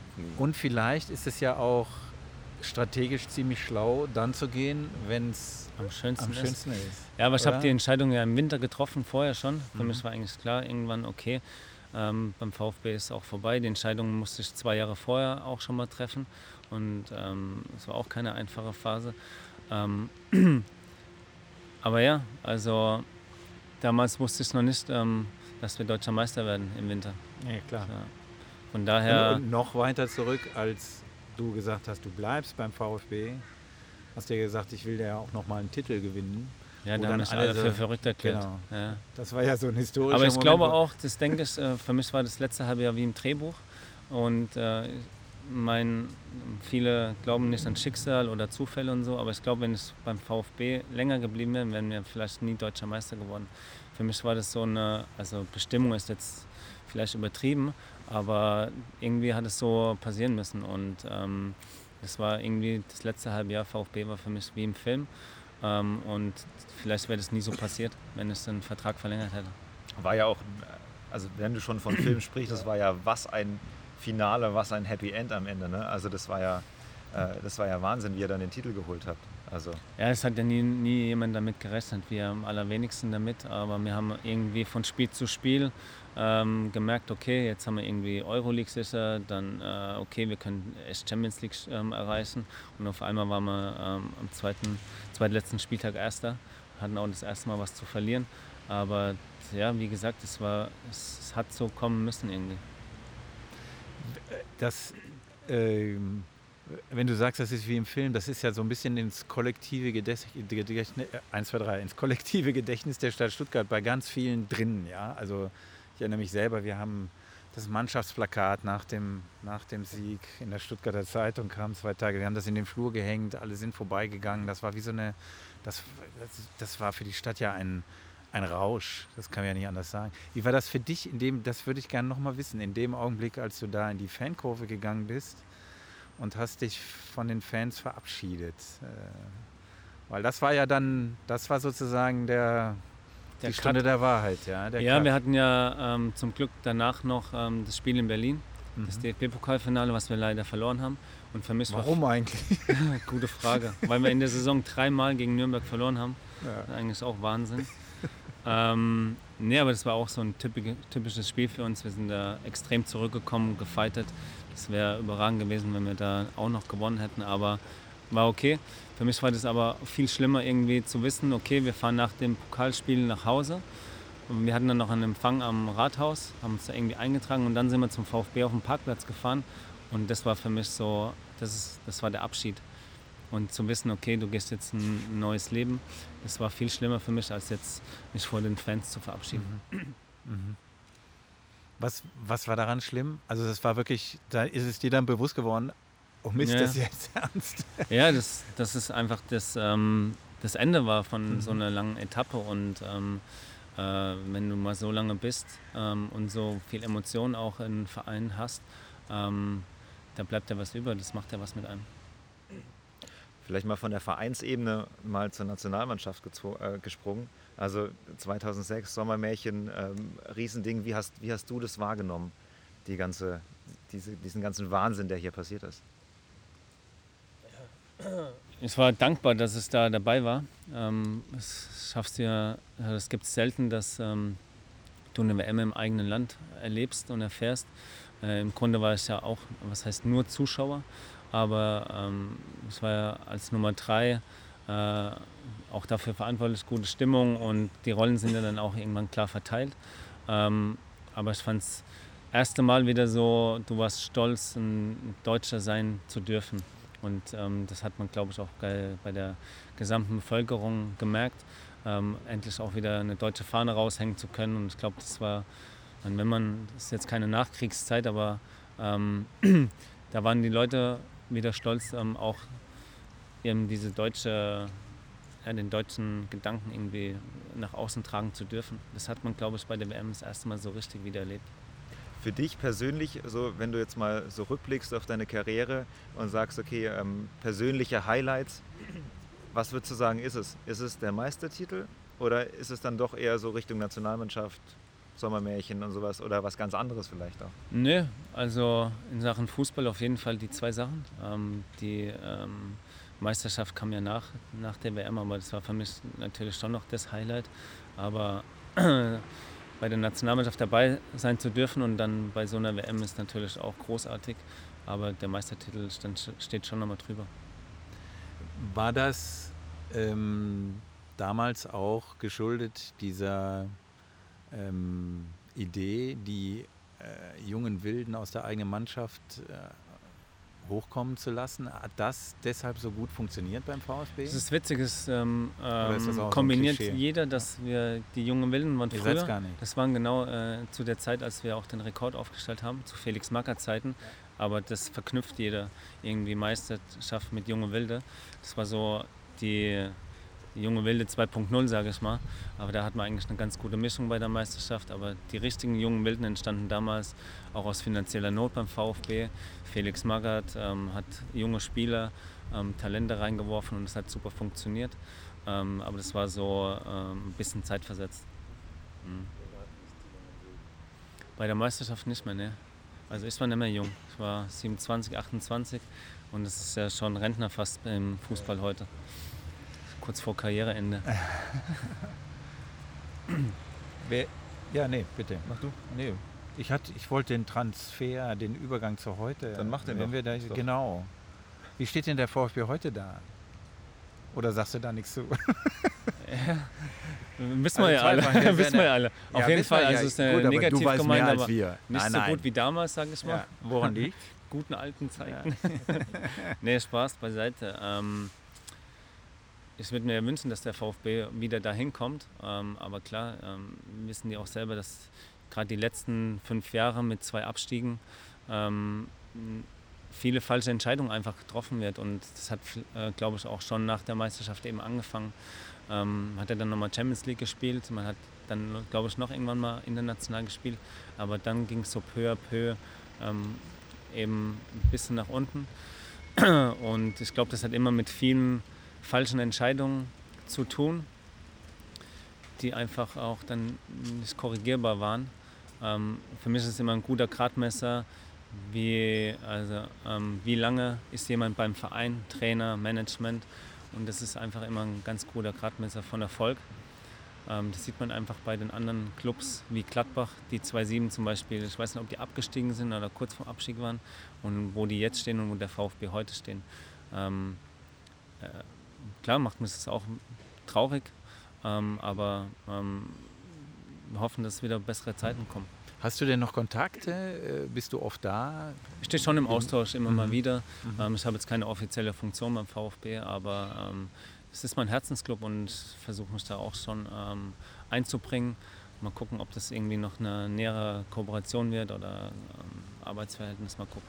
Also würdest du dich so als, als VfB-Fan jetzt beschreiben? Bist du, bist du Fan oder Klar, ich bin genauso Fan wie Serkan. Serkan ist wahrscheinlich der extremere Fan, ähm, äh, wo da mehr Emotionen reinlegt, äh, wenn er ein Fußballspiel anschaut als ich. Ich bin da eher dann auch der Ex-Profi und guckt ein Spiel anders an. wie guckst du es denn an? Das, Echt? das wollte ich nämlich Ich versuche ihm immer so ein bisschen was beizubringen. Du, du, guck dir mal zusammen ab und zu ein Spiel an, oder? Selten. Ja, dann nimmt er mich gelegentlich auch mal auf und äh, stellt es dann online auf seiner Instagram-Story. Und äh, ja, ich bin. Ich finde äh, das lustig, dass einer so ausrastet, oder? Ja, total. Also ich bin, ich bin sehr emotional. Also peinlich wird es dann für ihn immer in der Loge, wenn er mich dann in die Hauptsponsorloge mitnimmt, äh, mit so ein paar Anzugsträgern. Und ich fange dann an zu fluchen und äh, zu schreien.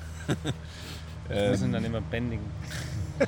so, pss, ey, pss, jetzt, weiß- jetzt weiß die Rücken. Das ist doch kein Ballett. Ja, aber ich schaue einfach ein Spiel an aus, ähm, aus einer Fußballersicht und gucke eben, was der eine oder andere eben falsch gemacht hat und pöbel jetzt nicht irgendwie scheiß Millionäre. Was ich jetzt auch nicht sag. Aber ich bin dann halt schon eher am Fluchen und er eher am Analysieren. Ey, Serkan, pass auf, das und das ist passiert, weil das und das passiert ist, sagt er dann. Und ich Was er sag, mir dann nee, nie ist glaubt. einfach scheiße. Okay, also du hast eine ganz, wollte ich mich gerade eine komplett andere Sicht, weil du halt das, das ähm, natürlich aus, aus Spielersicht kennst. Ähm, kannst du dich oft auch in, in Torhüter dann reinversetzen, gerade wenn da was passiert? Also wenn wir über, sagen wir so, Fehlerkultur sprechen, dann, ähm, also finde ich persönlich hat der, hat der Tormann irgendwie jetzt da, ich sage jetzt einfach mal die Arschkarte. Ne? Also wenn, wenn du einen Fehler machst, dann ist es meistens das Gegentor. Wenn irgendwie im Mittelfeld ein Fehler passiert, dann gibt es immer noch die Möglichkeit, dass die, die hinter dir stehen, das irgendwie ausmerzen. Also wie kannst du da mitfühlen mit vielen oder? Ja, es ist ja die besondere ähm, äh, Herausforderung beim Torwart und eben auch gerade diese mentale Stärke zu haben, eben äh, immer auf dem Punkt da zu sein. Äh, wie du schon sagst, wenn ein Feldspieler mal einen Fehler macht oder kein Tor schießt, so what, ähm, ist auch blöd, aber ähm, passiert jetzt nichts Dramatisches, Schlimmes. Und klar, ich fühle da mit. Ähm, ich gucke gerne Fußball an. Jetzt auch nicht mehr alle Spieler. Ich fand jetzt auch gerade wegen der Pandemie ein Fußballspiel ohne Fans anzuschauen, ähm, war komisch und ähm, war auch ganz geflasht irgendwie, als der VfB jetzt da in Rostock gespielt hat und auf einmal wieder Fangesänge im Stadion waren. Ähm, ist einfach eine ganz andere Atmosphäre und das fehlt den Spielern auch, weil es pusht auch. Ähm, für mich war immer so ein krasses Erlebnis, vor, in Dortmund zu spielen zum Beispiel, vor 80.000 und hinter dir stehen 20.000 an einer Tribüne und die buhen dich aus. Das pusht extrem. Das gehört einfach zum Fußball dazu. und hoffentlich ähm, erleben wir das bald wieder. Pusht oder schüchtert auch so ein bisschen ein? Ich glaube, gerade in Dortmund ist es extrem. Je, nach je nachdem. Ähm, wir lagen auch schon mal 3-0 äh, in Schalke zurück. Äh, und nach 20 Minuten und dann denkst du, okay, jetzt willst du am liebsten irgendwie direkt wieder heimfahren. Ähm, braucht man gar nicht mehr weiterspielen. Ähm, oder wenn du in München spielst, das kann schon einschüchtern. Aber das ist eben das Geile am Fußball einfach. Und das Besondere auch, äh, ich versuche das immer so zu vergleichen in der Businesswelt und mir die Frage zu stellen, wo erlebst du das im, im Business, dass du einfach so jede Woche so gefordert wirst und dann eben auch öffentlich, ähm, ja, mein, Menschen sind einfach okay, beurteilen, schlecht, nee, ähm, schlecht gut und ähm, das macht einfach extrem Spaß. Wie machst du es denn heute? Also jetzt natürlich Profisport ist jetzt, ähm, ist jetzt vorbei, aber der, also diesen, diesen Kick, den, den brauchst du ja wahrscheinlich immer noch irgendwie. Also wie machst du es denn? Du hast gerade Businesswelt gesagt. Also wie machst du es dort und wie machst du es vielleicht auch? Du brauchst ja immer noch so ein. Das trifft Serkan einfach. dann hast du ja schon gesagt, extrem vorher. Ne? nee, klar, ich habe nicht mehr dieses Adrenalin, ähm, was man eben da, da ausschüttet oder die krassen ähm, ja, äh, Erlebnisse. Aber ähm, für mich ist es extrem wichtig, eben auch viel Zeit mit meinem Kleinen zu verbringen und versuche da eben viel Erlebnisse auch zu schaffen. Ähm, wir haben vorher über Stand-Up-Paddling gesprochen oder äh, ich war letztens äh, jetzt im Sommer auf der Zugspitze, ähm, einfach auch solche Dinge ähm, zu erleben. Aber ich brauche jetzt nicht irgendwie jede Woche irgendwie einen Bungee-Jump oder einen Fallschirmsprung, um äh, mich lebendig zu fühlen. Wie sieht dein Alltag überhaupt aus? Das haben wir noch gar nicht thematisiert. Was machst du eigentlich? Was macht Timo Hildebrand? Gute Frage, die kommt ja. voll spät. ja, wir haben ja ähm, Zeit. unterschiedliches. Ähm, ich bin beim, im Yoga tätig, ähm, versuche da äh, ja, viel genau. ähm, auf die Beine zu stellen. Ich bin bei einer Live-Kommunikationsagentur, also wir betreuen auch den Hauptsponsor vom VfB. Das war so meine erste An An Andockstation. Ähm, nach der, nach der Karriere. Was, mach, was machst du da? Was macht man da? Also ich habe jetzt keine persönlichen Projekte, mhm. aber ähm, ich habe eben auch für die Mercedes-Benz Bank ähm, ein paar YouTube-Videos gemacht, wo okay. ich eben auch in die Rolle, in eure Rolle schlüpfe, mhm. wo ich die Jungs interview und so ein paar Insights zeige. Ah, okay. Ähm. Stelp ähm, versuche ich mich relativ viel einzubringen. Ich bin gerade an einem anderen Projekt dran, worüber ich nichts verraten darf. Ähm, aber nur so uns, wir nur, nur, nur unter uns. Nur unter uns. Ja. ja, es hat eben was mit Ernährung zu tun. Okay. Und ähm, das ist so mein Lifestyle, wo ich mich auch langsam reingefunden habe, auch gerade nach der Karriere. Ich war jetzt nicht derjenige, der sofort gesagt hat, ähm, was es eben auch im Fußball gibt, okay, ich werde jetzt Manager ähm, oder ich mache eine Trainerausbildung, ähm, wo ich auch mal angefangen hatte, aber da sehe ich mich einfach nicht drin. Und das ist eben auch der Luxus, den Fußballer eben haben, sich auch neu zu erfinden. Das ist auch eine Herausforderung, eben ein neues Leben, ähm, da auch wieder Struktur reinzubekommen. Ähm, mein Kleiner ist mir relativ wichtig, eben dadurch, dass wir getrennt leben, ähm, jetzt ihn nicht nur alle zwei Wochenenden, äh, Samstag, Sonntag mal zu sehen, sondern eben auch ihn großzuziehen. Und das ist schon sehr ausfüllend, sehr Freiheit, freiheitsbezogen. Ich bin jetzt nirgends drin und muss ähm, Montag da sein, Dienstag da sein. Ähm, Klar, Pandemie war es ein bisschen ruhiger, aber so langsam merke ich auch wieder, der Terminkalender ist gefüllter, mache Podcast hier, mal ein Interview da und ähm, es macht aber Spaß, so zu leben. Wie bist du eigentlich dann zu Yoga gekommen? Also war, hatte ich das schon länger begleitet oder weil ist da schon ein krasser Gegensatz zu Fußball, wo du sagst, da muss man ja auch immer aggressiv sein, du musst immer voll da sein, ähm, immer dieses äh, volle Kraft voraus, fokussiert auf diesen einen auf diesen Augenblick. Und dann Yoga ist ja dann schon irgendwie ein bisschen mehr im Fluss, ein bisschen was anderes. Hast du das parallel schon gemacht? Oder also ich habe während meiner Karriere schon immer auch Beweglichkeit, ein anderes Beweglichkeitssystem gemacht und ähm, war immer schon eher derjenige, der gedacht hat, okay, eineinhalb Stunden Training, das reicht einfach nicht, um Top-Leistungen zu bringen. Sieht man bei den Spitzenspielern, Spitzensportlern immer, dass die einfach viel mehr investieren. Und so habe ich eigentlich auch getickt, immer mehr zu machen. Und danach war es dann schon so, ich wurde auch ähm, jetzt mittlerweile zweimal in der Hüfte arthroskopiert, einmal erst rechts, dann links. Und einfach auch mich wieder wohlzufühlen, in die Balance zu kommen, beweglich zu bleiben, einfach auch mobil zu bleiben. Weil wenn ich mit offenen Augen äh, in der Welt rumlaufe und sehe eben auch viele ältere Menschen, die eben nicht mehr beweglich sind oder gepresslich. Und dann frage ich mich, wie will ich später unterwegs sein? Ich will immer noch, wenn ich jetzt 50 oder auch 60 bin, mit meinem Sohn dann Dinge erleben und nicht irgendwie am Krückstock gehen. Deswegen mache ich Yoga und das hilft extrem gut. Und ähm, das passt einfach auch so genau den Gegensatz, den du gerade beschrieben hast. Da gibt es keinen Wettbewerb. Klar guckt man mal Rest, okay, der kann Handstand, das ist voll nice, das würde ich auch gern können. Aber es ist jetzt nicht so, ey, du kannst es nicht und du bist schlecht und ähm, verlass bitte das Yoga-Studio. Ähm, äh, von daher mag ich auch die Community, dass eben auch Menschen sind, die ähm, tiefgründiger sind. Ich finde es find total spannend. Ich habe mal mit einem Freund zusammen so einen Hot-Yoga-Kurs gemacht.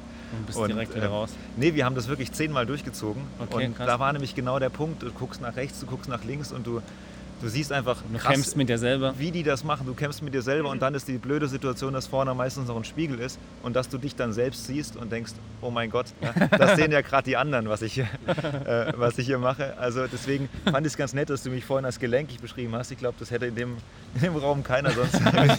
in einem Podcast, man sieht ja nichts. nein, nein, aber alles gut. Nee, deswegen, also ich finde ja. Äh, find Yoga ganz spannend und da, da, gehört ja auch immer viel dazu. Du hast schon gerade gesagt, so ein bisschen Ernährung ähm, ist auch ein Thema, mit dem du dich da beschäftigst, wo noch was kommt, wo du darüber jetzt gerade nicht sprechen möchtest. Aber du bist da auch, auch viel ähm, über vegane Themen unterwegs, vegetarische äh, Themen. Erzähl mal darüber so ein bisschen was noch. Ja, ich glaube, es ist einfach so der Lifestyle und auch der Wandel, der gerade stattfindet. Ähm, ich glaube, gerade die Generation jetzt, die eben ähm, aufwächst mit Social Media, ähm, und man eben alle Informationen sofort erhält. Ähm, ich glaube schon, dass ein Wandel generell stattfindet. Ähm, eben nicht immer höher, schneller, weiter, sondern die berühmt-berüchtigte Work-Life-Balance oder einfach sich auch mit anderen Themen auseinandersetzt, ähm, die einfach wichtig sind für einen selber, aber auch für das, ich sage jetzt mal das große Ganze, eben Umwelt, Klima, Nachhaltigkeit. Ähm, viele Firmen beschäftigen sich mit diesen Themen und ähm, ich glaube, dass generell eben dieser gute Wandel in meinen Augen stattfindet und das eben extrem wichtig auch ist für unsere Gesellschaft. Ich finde gerade, also vegane Ernährung passt da, ja, passt da ja perfekt rein und ich habe aber jetzt viel gelesen über vegane Ernährung und über Profisport. Und es gab ja da lange die Diskussion, ob das überhaupt funktioniert wegen äh, Protein und allem Möglichen und sowas. Und ähm, es ist ja schon so ein bisschen ein Trend, dass im Profisport auch mehr Richtung vegane Ernährung tendieren, oder, oder wie siehst du das? Ja, es ist generell ein Trend und äh, eben äh, das ist auch kein Trend, das, das bleibt, also es ist angekommen in der Mitte der Gesellschaft. Ich bin selber in einem veganen äh, Unternehmen investiert in Berlin und ich kriege das dann schon auch ähm, hautnah mit und ich sehe es auch, ähm, wenn mittlerweile zum Beispiel Rügenwalder Mühle mehr Umsatz macht mit vegetarischen Ersatzprodukten als ähm, mit ihren Fleischprodukten, dann weiß man, ähm, dass es kein Trend ist, sondern dass es bleibt, dass die Menschen damit, auch, ja. damit mhm. die Menschen sich einfach auch damit beschäftigen mit dem Thema, was Tierhaltung angeht, wo kommt mein Essen her, was bringt es mir Gutes auch. Ähm, es sind ja immer unterschiedliche Herangehensweise. Ähm, ist es die Gesundheit oder ist es eben Umwelt, Klima, Tierwohl? Ähm, jeder hatte seine eigenen ähm, Herangehensweise äh, und jeder ist auch berechtigt. Und ähm, ich glaube, gerade diese Themen beschäftigen die jüngere Generation. Also ich bin gespannt, was da von dir noch kommt. Du hast ja ein Projekt angekündigt im Bereich Ernährung. Also äh, bin gespannt, was wir da von dir noch In hören. Stuttgart gibt es zum Beispiel viel zu wenige vegane Restaurants da kann ich nur beipflichten. Ja. Also ich bin da auch überhaupt nicht dogmatisch unterwegs. Ich bin auch nie, äh, ich sage immer, ich bin nicht hundertprozentiger Veganer, weil ich auch ähm, an Marienplatz gehe und eine Pizza esse und ähm, jetzt nicht den Käse runter machen lasse. Und das muss auch niemand sein. Ähm, weil ich erlebe immer wieder, wenn man mit dem Finger auf jemanden zeigt, bekommt man Abwehrhaltung und ähm, Gegenreaktion, sondern man muss eben auch überzeugen einfach. Und äh, so dieses Mindset bei den Leuten verändern. Und es ist einfach immer ein Prozess. Wenn du jemanden anschuldigst, dann kriegst du immer erstmal gegen, gegen, Gegenwehr. Also ich kann da ich kann das total nachfühlen irgendwie, weil also ich ernähre mich auch vegetarisch. Ich kann aber auf Käse zum Beispiel ganz, ganz schwer verzichten. Das sagt jeder. Weil das ist halt, das brauche ich irgendwie. Ähm, aber deswegen also wenn man schon, wenn ich mal Werbung machen darf, Veganz hat jetzt so ein Blockstück aus Käse, also okay. so einen Käseersatz rausgebracht. Den kannst du probieren. Den probiere ich mal. Ja, mach das. Mach ich. Also du isst auch kein Käse. Also Nö. bist, genau. Okay. Also wie gesagt, wenn Und- ich jetzt in die Pizzeria gehe, Mhm, ja, ja. aber ansonsten Mhm. versuche ich schon so weit wie äh, möglich auf tierische Produkte zu verzichten. auch mild. Keine Milch, keine Mhm. Milchprodukte, kein Fleisch. Ähm, ja, ich war jetzt in Portugal, habe auch Fisch gegessen, okay. Ähm, das ist, also meine, meine Denkweise ist, niemand muss perfekt sein, aber wenn sich jeder mit diesem Thema auseinandersetzt und statt irgendwie dreimal am Tag vielleicht isst, nur noch zweimal die Woche, dann ähm, hat jeder gewonnen. Die Tiere haben gewonnen, die Umwelt hat gewonnen und der, so muss es eigentlich funktionieren. Du hast vorhin gesagt, du gehst, ähm, würdest gerne öfter auf den Wochenmarkt gehen, ähm, kaufst aber doch das meiste im Supermarkt. Aber da wirst du fündig mit allem, was dich, äh, was du brauchst. Ja, natürlich. Also es ist ähm, auch so ein ähm, Trugschluss oder so eine Denkweise, oh, es ist jetzt schwierig an die ähm, Lebensmittel ranzukommen, aber Obst, Gemüse, ähm, das ist alles da. Und es ist ja von Haus aus äh, irgendwie äh, vegan. Und ähm, man muss da, glaube ich, einfach so seine Denkweise ein bisschen verändern. Martin, Ja, also ich würde sagen, ähm, wir haben viel gelernt, was, du alles, was du alles so machst. Ähm, spannenden Alltag hast du. Ich finde äh, find dein Engagement, finde ah, ich. nee, warte, aber eins will ich noch. Ja. Entschuldigung, du, du, du, hier Moderationstraining. Er hat sich gerade an den Schluss herangepirscht. Und dann habe ich Hab ich gedacht. Na, ich wollte es ne? zusammenfassen genau, nochmal Er wollte es zusammenfassen, was man auch so macht und so. Äh, Martin, ich wäre jetzt ganz unhöflich. Das finde ich eigentlich schade, weil wir haben noch nicht alles durchs mir selber eingefallen. Eigentlich können wir noch mal weiter plaudern über einen Punkt, den wir vergessen haben anzusprechen, den ich aber interessant finde. Instagram.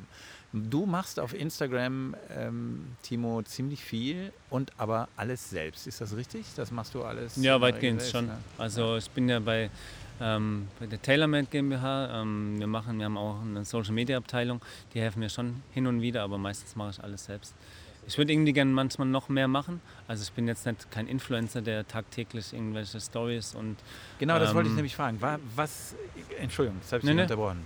Du würdest gerne noch mehr machen. Warum? Also was also ein bisschen strukturierter einfach Mhm. und ähm, einfach auch so zum Beispiel ein Torwart-Thema aufgreifen, weil da habe ich einfach am meisten Ahnung. Ähm, aber es gibt einfach so viele Sachen, die es dran, also die meinen Alltag auch füllen. Ähm, da fällt es immer so ein bisschen hinten runter und ähm, vielleicht spielst du auch drauf an.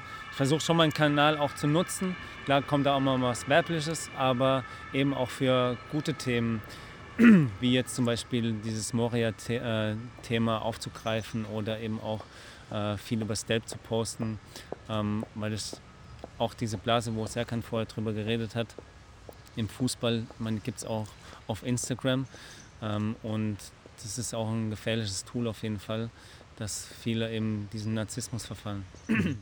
Also das kann man jetzt, äh, finde ich, äh, bei dir nicht sehen, dass du dem Narzissmus verfällst, weil das so unterschiedlich ist, was du postest und aus verschiedenen Lebensbereichen.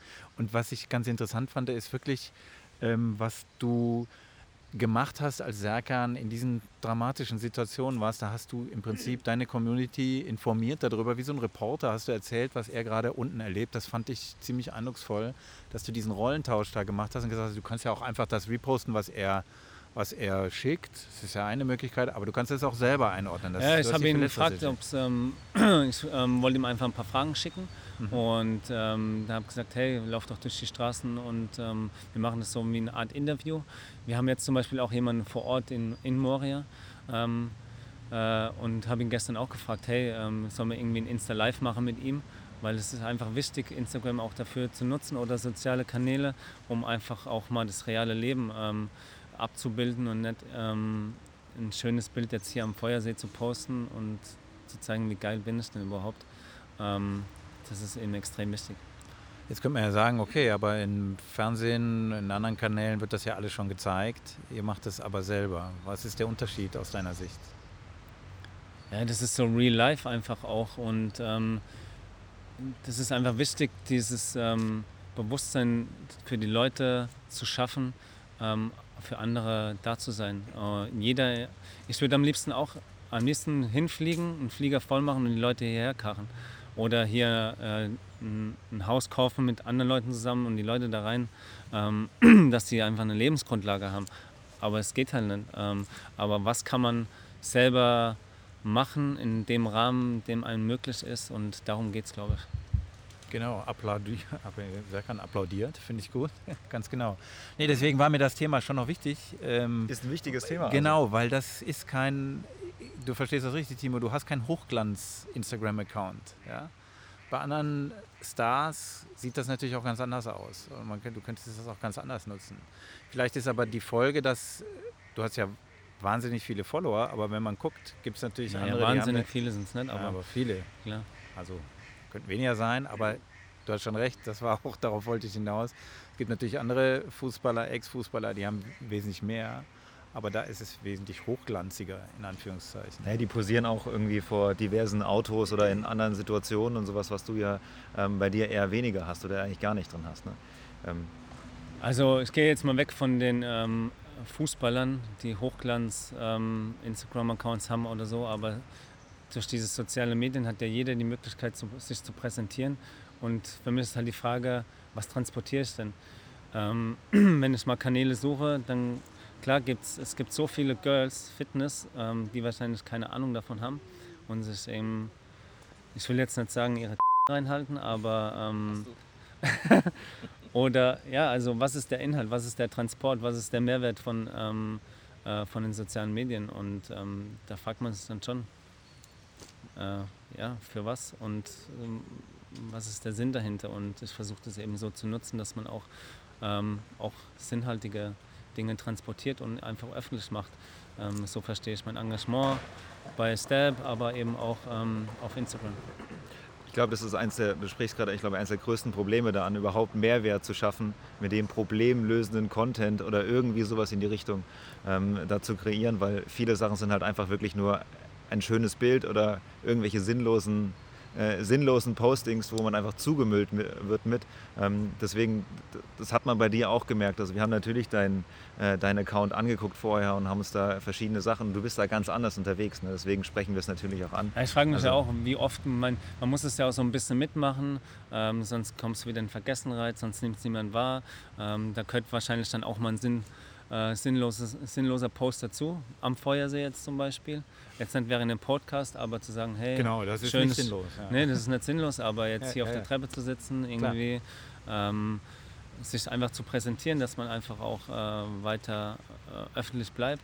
Ähm, man, das ist halt immer so zwieschneidig, okay, wie weit gehst du denn mit?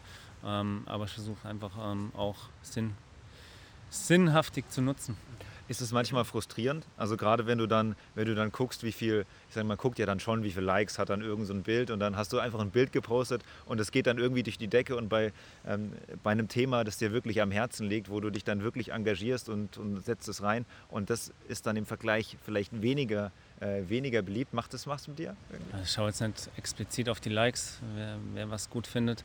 Aber was ich schon wahrnehme, ist, dass wenn ich was über Fußball poste und so, ähm, mein, das ist einfach mein, meine Vergangenheit. Ähm, dann gibt es dann schon immer mal mehr, auch jetzt gerade ähm, was VfB angeht. Ähm, aber ich mache mir jetzt nicht sehr viel daraus, ob ich jetzt 500 Likes habe, 1000 oder 3. Also ist mir dann eigentlich relativ egal. Aber vielleicht kannst du gerade über die Taktik noch Leute zu deinen anderen Themen ziehen, ne? die, dich, die, ja, dir, die also dir folgen ich, wegen VfB. Ich merke schon, dass es ähm, einfach auch, man hat Einfluss, ähm, aber jetzt nicht nur durch Instagram, sondern du hast genauso Einfluss auf deine Freunde oder Familie und wenn du denen sagst, hey, ähm, hört auf, Tiere zu essen, ähm, machen sich mal mehr Gedanken drüber.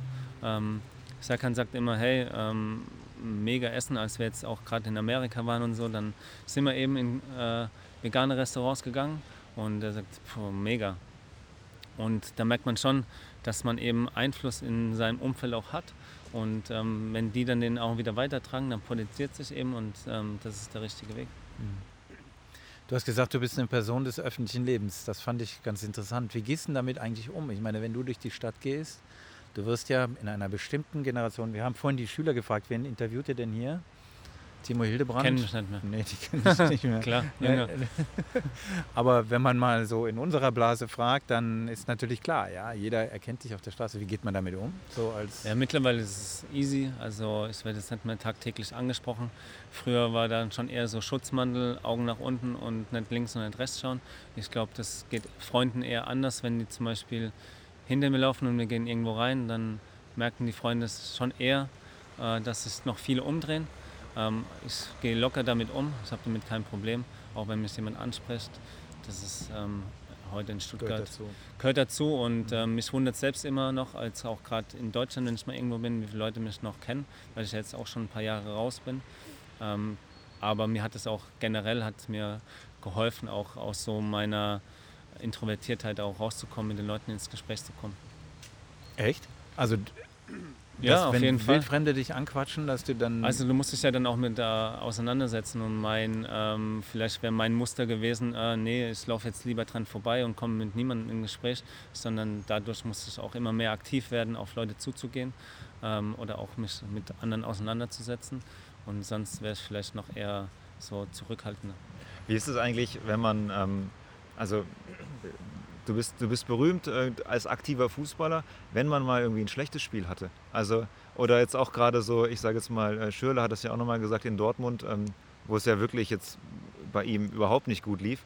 Ähm, war es wahrscheinlich schwierig, irgendwie durch die Stadt zu laufen, gerade bei solchen Fans nochmal, das ist ja im, im Pott nochmal was anderes irgendwie. Äh, wie war das für dich? Weil äh, es, ich möchte jetzt nicht sagen, dass es davon viele gab, aber das eine oder andere Spiel gab es ja ich auch habe nie schlechte Spiele gemacht. Ich habe auch nie einen Fehler gemacht. Jetzt, wo du sagst. Nee, Spaß. ähm, Moment, ich muss mal die Recherche rausholen. nein, nein. Äh, kein Ding, klar. Ähm, dann geht man eben nicht mal in die Stadt, aber klar wird man auch, ähm, ich sag mal, angemacht von, von Leuten oder auch beäugt, klar. Ähm, aber zum Glück kann es ähm, durch den positiven Abschied im, äh, mit der Meisterschaft äh, haben die Leute mich eben positiv abgespeichert und ähm, sprechen mich auch oftmals darauf an. Und ähm, ich glaube, es ist schon irgendwie so, okay, was hinterlässt man? Deswegen sind die meisten Menschen mir schon noch immer wohlgesonnen, aber klar, nach schlechten Spielen ähm, hat man auch selbst mit sich viel zu tun und ähm, grübelt manchmal, aber da bleibt man dann schon eher auch zu. Also dann einfach mal nicht über die Königstraße laufen. Nee. Okay. So, jetzt kann man, Martin, versuch doch mal den Ich hab's- Landeanflug oder. Ich habe es vorhin probiert, das darfst du es machen. Ah, jetzt Also, ja. ja. Okay. Ich sehe, dass sowohl der Serkan als auch der Timo ihre Handys gezückt haben, Nee, um nee, nämlich also gleichzeitig. das ist gar nicht despektierlich gemeint, aber falls es zu spät kommt, das ist nur eine kurze WhatsApp. ich glaube, Ja, ihr habt- überhaupt Termin kein. Problem. gell? Ja, ja, ihr habt einen. Termin. Deswegen haben wir das ja so früh gelegt hier. Alles gut, alles gut. Ich will keinen Stress Nee. machen. Das war der Landeanflug. Ich hatte, äh, wollte dieses Bild nutzen, damit ich irgendwie Mhm. euch entlassen kann. Aber gut, dann plaudern wir halt noch weiter. Nein, nein. Vielen Dank, dass ihr da wart. Wir hatten eigentlich noch eine Schlussfrage überlegt, das weiß ich jetzt aber nicht, ob die funktioniert. Sollen wir das mal versuchen, Martin? sagen, wir- Trotzdem noch? wir Wir, probieren das mal. mal wir können es ja bei beiden probieren ähm, und gucken mal, was kommt. Und Serkan darf anfangen.